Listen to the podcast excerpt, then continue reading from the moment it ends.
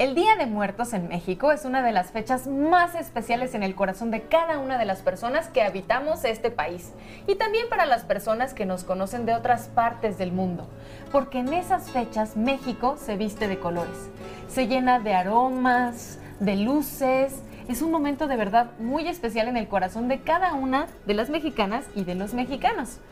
Y además nos da oportunidad de experimentar haciendo muchas otras cosas, desde platillos, comida, vestuarios, hasta maquillajes muy elaborados, como este que me está haciendo Moni ahorita. ¿Cómo estás, Moni? Bien, gracias, Ale. ¿Y tú? Muy bien, emocionada porque nunca me habían pintado de Catrina. ¿No? No, es mi primera vez. Bueno, entonces vamos a, darle. A ver, Moni, primero cuéntame un poquito acerca de ti. eres, eres artista visual, eres maquillista. ¿Y cómo empezaste a maquillar? Bueno, mira, Ale, yo llevo maquillando eh, siete años, empecé estudiándolo y me gustaba muchísimo el, hacer todo lo que era maquillaje fantasía. Después me gustó también maquillaje de efectos especiales, pero eh, siete años. Oye, entonces, hablando del maquillaje de Katrina, que para nosotros en México, las calaveras cuando están ataviadas, y bueno, desde que eh, Posada diseñó este personaje, lo adoptamos y ahora son Catrinas, ¿no? Pero en realidad lo que tú pintas es una calavera, es una calaca. Es una calaca, sí, exactamente. José Guadalupe Posada, pues decía, ¿no? Que era eh, lo que era la eh, Catrina Garbancera o la calavera garbancera. Fue, eh, ya después fue este Diego Rivera, que lo, la adoptó para ponerla en su mural. Y realmente poco a poco los mexicanos, como bien somos, pues empezamos a, adoptar otro tipo de, ornamentos, ¿no? También para, para las Catrinas. Pero realmente lo que estamos haciendo ahorita es una calavera, pero en rostro sí vamos a hacer una Catrina un poquito más clásica, un poquito más contemporánea. E, es como una fusión de diferentes cosas, porque si bien los brazos tienen este esta imagen muy clara de dar la impresión de que estoy en los huesos. El rostro a mí siempre se me asemeja como una calaverita de azúcar, ¿no? Como algo mucho más diseñado, colorido, como es para nosotros el Día de Muertos.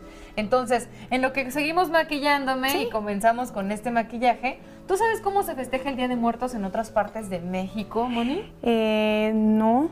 Ah, algunas sí, pero no en todas. Son celebraciones muy especiales. Y en cada uno de los rincones de México se celebra, se conmemora, se festeja de una manera distinta. Cada quien con sus rituales, con sus guisos, con sus decoraciones y sus altares. Pero tenemos algo en común, el Día de Muertos. ¿Pero saben cuál es el origen, el significado de este día? ¿Tú sabes, Moni? No. ¿Qué les parece si entonces vamos a ver lo siguiente para conocer un poco más acerca de esto?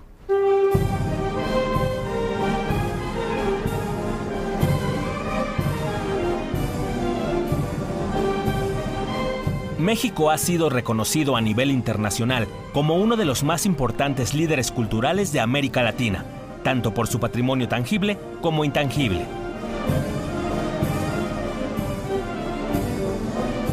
Parte de este patrimonio es la celebración a los muertos que se lleva a cabo los días primero y 2 de noviembre, aunque las festividades pueden extenderse hacia los meses de octubre y noviembre. Esta expresión ancestral es una armoniosa mezcla entre las culturas prehispánicas como las totonacas, mexicas, purépechas y mayas y los rituales religiosos católicos traídos por los españoles. Por ejemplo, la muerte en Mesoamérica era concebida como el inicio de un viaje hacia el Mictlán o lugar de los muertos, hasta llegar con Mictlantecutli y Mictecacihuatl, el señor y señora de los muertos. Por otro lado, la fiesta más importante de la Iglesia Católica es el misterio pascual, la crucifixión y muerte de Jesús, y con ello la posibilidad de resucitar de entre los muertos. Al parecer, la celebración de Todos los Santos el primero de noviembre llegó a la Nueva España tras la conquista, con las primeras iglesias que veneraban restos de huesos de santos y trozos de la Santa Cruz.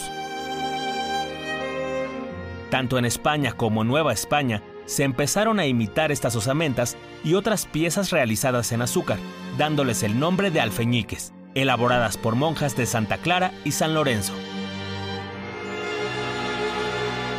mientras que los grupos étnicos cocinaban dulces en moldes de barro y algunos panes con forma de niños cubiertos con azúcar rosada o redondos con formas de huesos alrededor. Después de las pestes del siglo XIV, el 2 de noviembre se dedicó a los fieles difuntos, ya que cuando el catolicismo inventó el purgatorio, se concedía una oportunidad para salir de él y evitar la vida eterna en el infierno. De tal manera que todos aquellos que sufrían una pérdida debían acudir a su parroquia para asentar su nombre en el rollo de los muertos y organizar las plegarias de toda la comunidad por su rápido perdón. Desde entonces, el primero y 2 de noviembre sirvieron tanto para recordar a los ancestros como para pedir perdón por los pecados, hacer una reflexión sobre la fragilidad de la vida y la esperanza de la resucitación después de la muerte.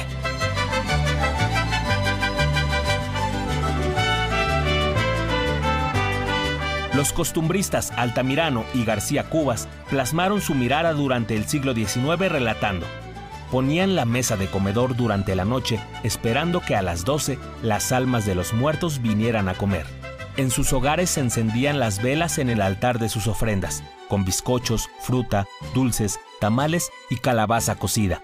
Todo preparado con la finalidad de que a la medianoche tuviesen que cenar sus difuntos. Lo que es un hecho es que esta celebración es una forma de rendir culto a los antepasados, aun cuando para los extranjeros pueda parecer incomprensible o incluso irreverente.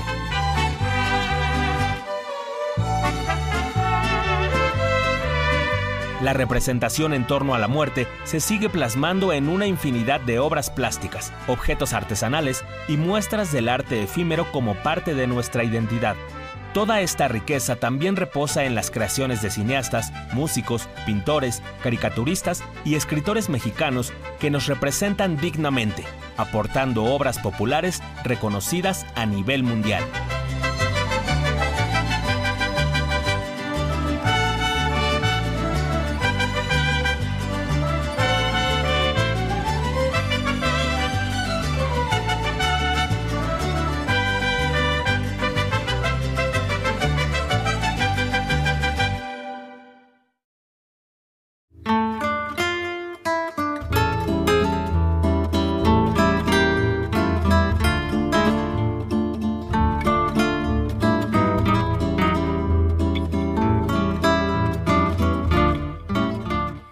Más avanzadas en mi maquillaje, ya casi soy completamente una Catrina Calavera Calaca. Moni, ¿qué tipo de, pigmento utilizas para maquillar en la piel? Ok, mira, para maquillar en la piel eh, utilizamos los maquillistas, mis colegas y yo, eh, productos base agua. Hay, hay de muchas eh, consistencias, por ejemplo, podremos decir que también hay maquillajes base crema, sombras, pigmentos, pero en esta ocasión estoy utilizando maquillaje base agua. Entonces, eh, los pigmentos para los maquillajes base agua son bastante, eh, bueno, pigmentan muy bien. También depende mucho de las marcas que se utilicen, pero realmente lo que estamos haciendo ahorita es con productos base agua. Muy bien, Moni. Ahorita lo que estamos haciendo es bocetear en tu rostro antes de colocar el color, ir boceteando para ya después colocar nuestra base blanca. ¿Cómo cuánto tiempo te tardas en hacer un maquillaje como este? Eh, como 40 minutos. ¿Solo de la cara? Solo de la cara. Sí, 40 minutos solo de la cara. Ya obviamente si tiene un mayor detalle, ahí sí va de una, dos, tres, cuatro, cinco. O sea, puedes tardarte hasta seis horas en hacer algo en el rostro. Bueno, pues mientras seguimos avanzando en este maquillaje espectacular, ya lo van a ver. ¿Qué les parece si conocemos entonces ahora un poco más acerca de la ofrenda? Que es un elemento fundamental en nuestra celebración del Día de Muertos. No, no hay Día de Muertos sin ofrenda. Pero ¿cómo se compone una ofrenda? ¿Qué significa una ofrenda? Vamos con Marco Fabricio para que nos lo cuente.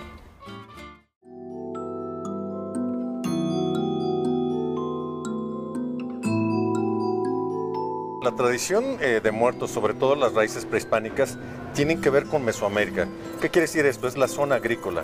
La tradición de muertos está muy relacionada con el ciclo agrícola. Para la fecha que se hace este altar, se acaban las cosechas, el maíz ya se empieza a secar, eh, el, año se está muriendo, el sol sale menos, viene el frío, vienen las heladas, ya no hay lluvias. Entonces es una analogía de la muerte, de lo que pasa año con año y que nos deja sus frutos, pero también es una analogía que el próximo año hay un renacimiento, que lo que tenemos va a regresar y entonces pues las comunidades es cuando tienen maíz, tienen tortillas, hay frutos, es una abundancia. De ahí viene lo de ofrenda. Ofrenda es dar, es, ser generoso, no con lo que nos sobra, sino con lo que queremos, pero lo vamos a dar porque es dárselo a la gente que queremos. No es un sacrificio, es un gusto.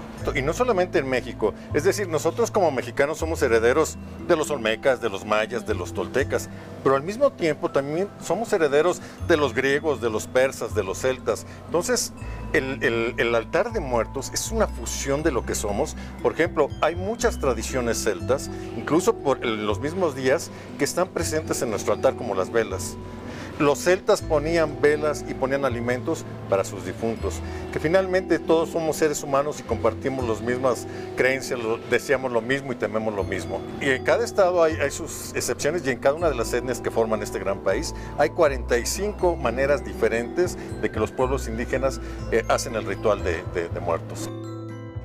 Hay representaciones, la básica es dos niveles, el cielo, el infierno, hay otra ofrenda que tiene tres niveles, que es el limbo, el cielo y el infierno, y hay otras mucho más elaboradas que tienen siete niveles, que es como el ascenso del alma hacia una perfección.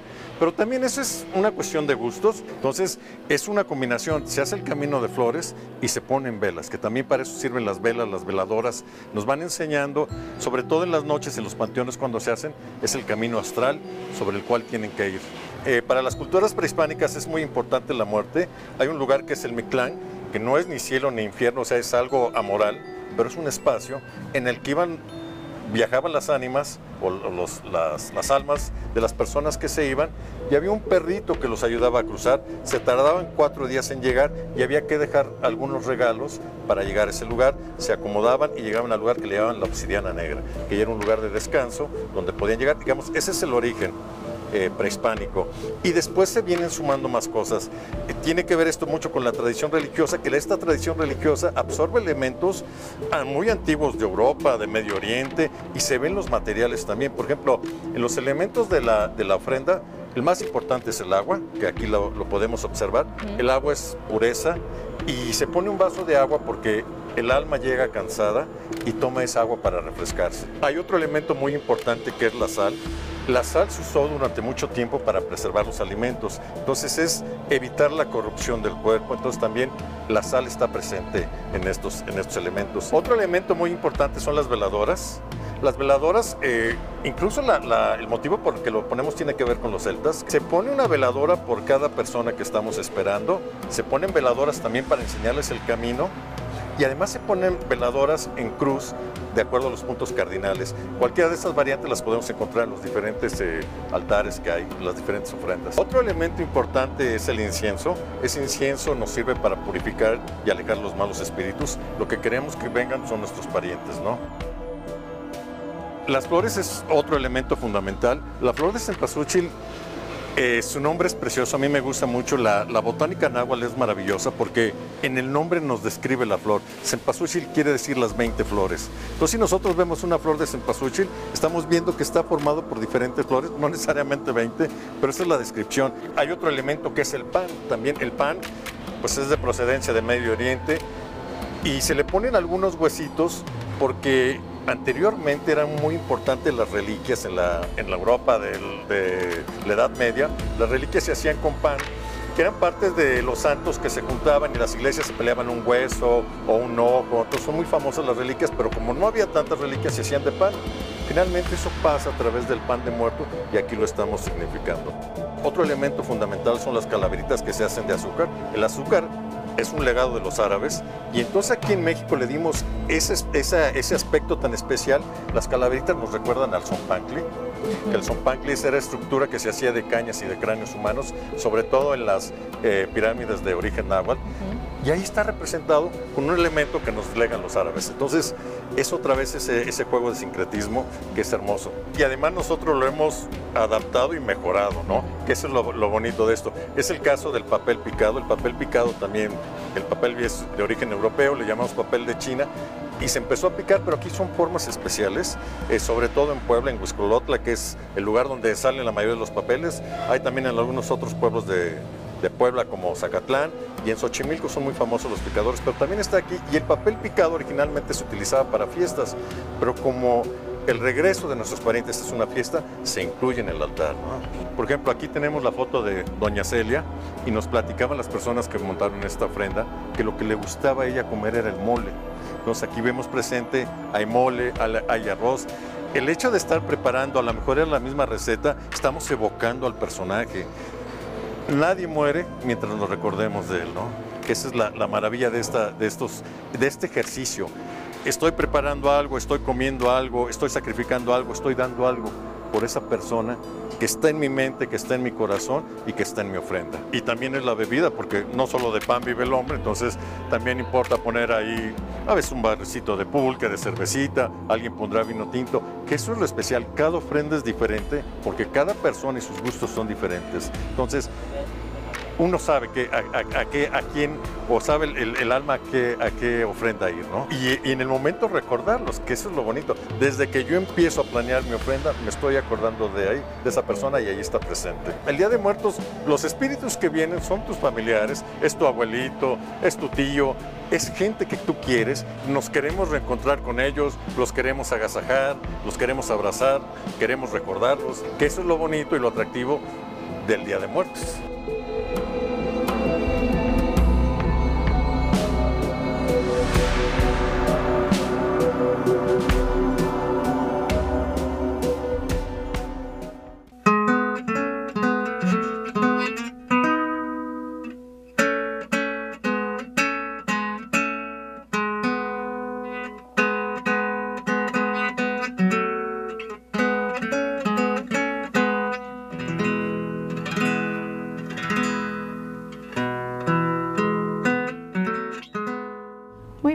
Pues ahorita lo que estamos haciendo son los trazos. Estoy colocando los trazos, más adelante vamos a colocar un poquito más de luz, sombra para terminar este bonito maquillaje. Y Ale, ¿qué hay? ¿Qué me puedes enseñar más de estas tradiciones? Bueno, pues en, en el pueblo de Mixquic, por ejemplo, es un momento muy importante la celebración de Día de Muertos. De hecho, es una de las experiencias más fascinantes que se pueden vivir aquí en México. ¿Qué te parece, Moni? ¿Qué les parece si vamos a conocer un poco acerca de Miskik y cómo es que ahí se celebra este día? Ay, me parece perfecto. Vamos, Ale.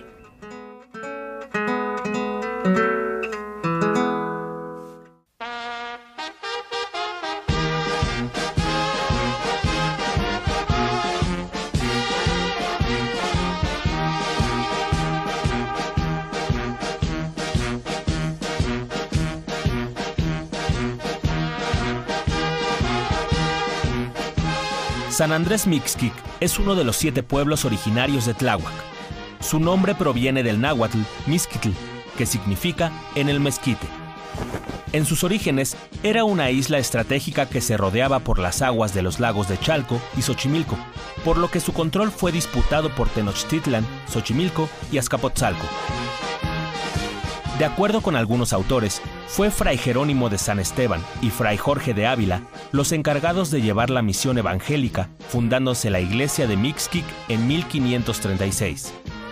Uno de los atractivos arquitectónicos más importantes es el templo y exconvento de San Andrés. Destacando la escultura de Mixquixtli, la diosa de la vida y de la muerte, conformada por dos perfiles, dependiendo del lugar en que se aprecie. Por un frente, aparenta la forma humana con rasgos de vida, y por el otro, un cuerpo con el torso descarnado. También se encuentra la escultura de un chacmol, que es considerado el mensajero de los dioses, cuya función primordial era la de un contenedor de corazones durante los sacrificios.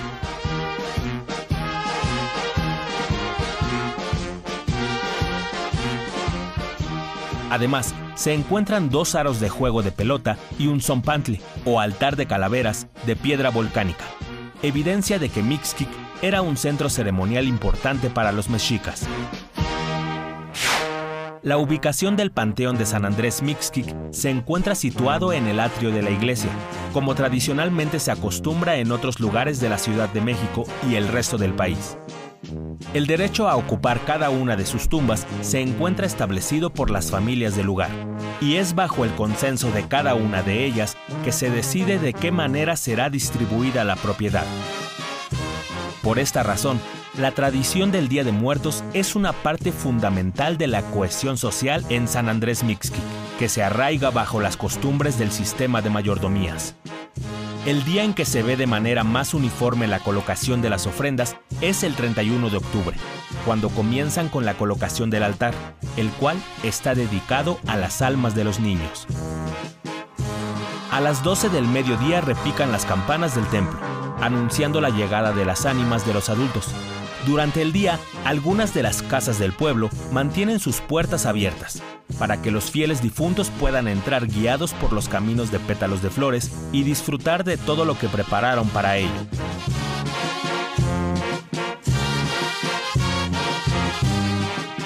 Mientras que para la alumbrada que inicia el 2 de noviembre a las 5 de la tarde, las familias empiezan a congregarse para la visita al panteón, compartiendo el espacio con vivos y muertos. Los alimentos tradicionales con el mole con arroz, frijoles, pollo o guajolote, después de haber sido degustados por los difuntos, se comparten en las familias. Conforme transcurren las horas de la noche, los familiares de los difuntos van abandonando el cementerio para volver a sus casas y dar por finalizado el ciclo de la festividad de Día de Muertos.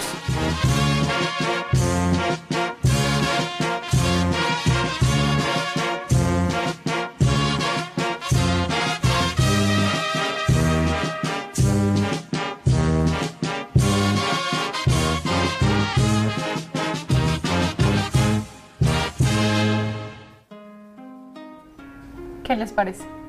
Espectacular, ¿verdad? Sencillamente espectacular.